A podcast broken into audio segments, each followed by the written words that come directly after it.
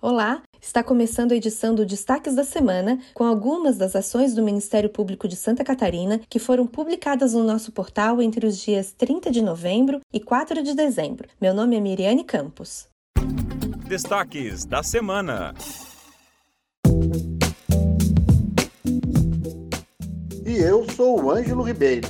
Mais uma vez lembrando que neste podcast nós apenas damos uma ideia da atuação do Ministério Público na semana que está terminando. Para saber mais do que foi feito por promotores, promotoras, procuradores e procuradoras de justiça que atuam em Santa Catarina, acesse o nosso portal mpsc.mp.br.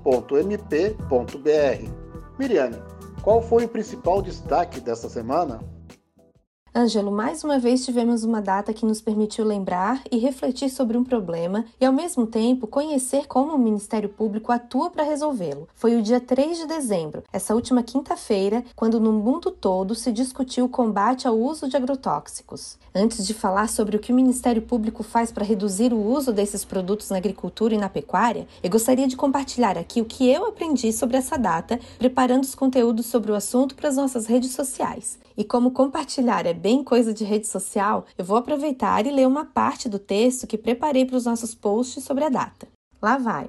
Você sabia que neste 3 de dezembro é celebrado o Dia Mundial de Combate ao Uso de Agrotóxicos? A data lembra a tragédia ocorrida no ano de 1984 em Bhopal, na Índia, quando o vazamento do gás de isocianato de metila, extremamente tóxico, da fábrica de agrotóxicos da Union Carbide, matou cerca de 8 mil pessoas em poucos dias. Mais de 550 mil pessoas tiveram doenças crônicas causadas pelo produto químico. Olha, Miriane, eu aprendi isso lendo o teu post, mas também aprendi outras coisas e o que me chamou mais atenção foi de que quando falamos de contaminação por agrotóxicos, nem sempre estamos falando de problemas causados por quem descumpre a lei. É que o Brasil é um dos países que tem a legislação mais branda quando se fala em regular o uso dos produtos agrícolas que são aplicados nas plantações e pastagens para exterminar pragas e as chamadas ervas daninhas. Aqui a lei permite o uso de 404 substâncias ativas usadas em agrotóxicos. Em compensação, para monitorar os impactos dessas substâncias, que são venenosas e podem causar o câncer e até doenças mentais se forem consumidas em excesso, a mesma legislação diz que a fiscalização só é obrigada a monitorar a presença de 27 desses ingredientes ativos. É por isso que boa parte da atuação do Ministério Público contra os impactos dos agrotóxicos é voltada a fomentar iniciativas para o aprimoramento da lei, além de estudos, monitoramento e programas que proporcionem a evolução do controle de qualidade da água e dos alimentos para o consumo humano. Entre os programas com esse objetivo, temos o Qualidade da Água e o Alimento Sem Risco. Foi qualidade da água que detectou a contaminação dos mananciais e sistemas de abastecimento de água que servem à população de 43 municípios catarinenses por dezenas de substâncias ativas usadas por agrotóxicos. O que mais preocupa é que em nenhuma das amostras analisadas os níveis de agrotóxicos estavam acima do que a lei permite, mas mesmo assim, em alguns casos, chegavam a estar em níveis até 5 mil vezes maior do que a quantidade admitida na União Europeia, por exemplo. Então, Ângelo, além da água, os agrotóxicos também estão presentes na comida. Por isso, o programa Alimento Sem Risco fomenta iniciativas para reduzir ou até eliminar, quando possível, a presença dessas substâncias nos produtos que compramos em feiras e supermercados. Uma das formas de reduzir a chance de ingerirmos agrotóxicos é a informação. Por isso, uma das medidas incentivadas pelo programa do Ministério Público é a rastreabilidade dos alimentos vegetais. Rastreabilidade quer dizer tornar possível ao consumidor saber a origem daquela fruta, verdura ou legume que encontra nas prateleiras, conhecer quem o produziu e como ele foi cultivado. Assim, o consumidor pode escolher o que levar para a mesa de sua família, e isso reduz as chances das pessoas comprarem o alimento pensando em fazer uma dieta saudável, mas acaba levando ao prato uma comida com ingredientes prejudiciais à saúde. Miriane tem muita coisa a mais sendo feita pelo Ministério Público para reduzir os impactos do uso dos agrotóxicos, tanto na saúde do consumidor quanto no meio ambiente. A gente poderia falar sobre essas iniciativas durante horas e mesmo assim não conseguiria contar tudo. Então eu recomendo, para começar a conhecer mais sobre isso, ler a nossa matéria especial sobre o que o MP faz nessa questão. Foi publicada na quinta-feira, dia 3 de dezembro, e está na lista das notícias do nosso portal. Então, Ângelo, vamos passar para outro tema que também mereceu destaque.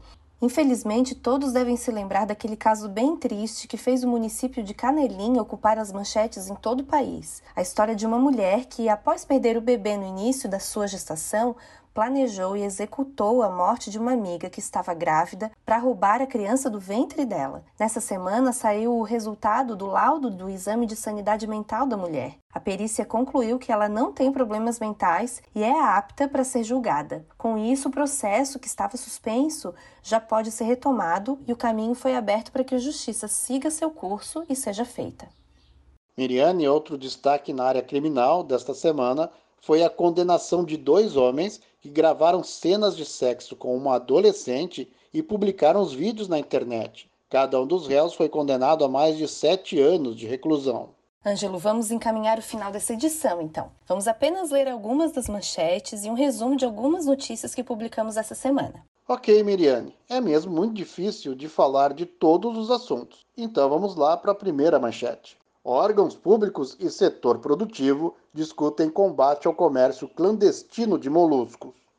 Promotoria de Justiça vistoria obras irregulares em operação conjunta com a Polícia Militar de Santa Catarina e a Polícia Militar Ambiental em Laguna. A promotora Raíza Alves Rezende nos conta um pouco sobre essa operação.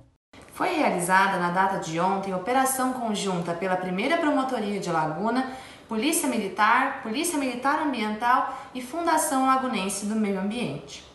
Foram fiscalizados seis endereços contendo é, obras irregulares em violação ao plano diretor ou mesmo em áreas de preservação permanente.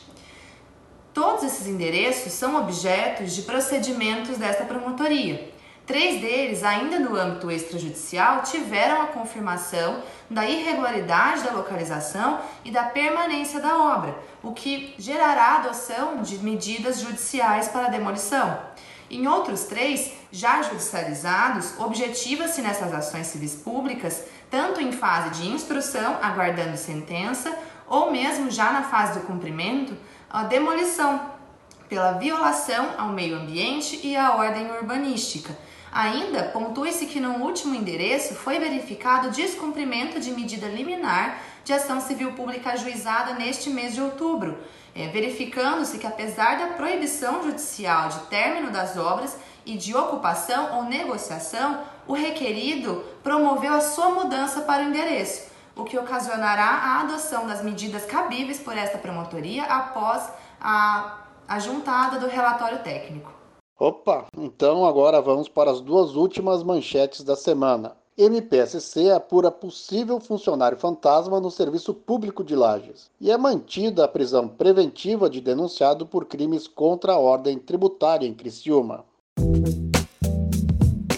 E esse foi o Destaques da Semana, podcast do Ministério Público de Santa Catarina. Fique por dentro das principais notícias, assine e compartilhe nas suas redes sociais.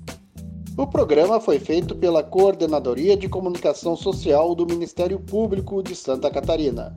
Até a semana que vem e bom final de semana.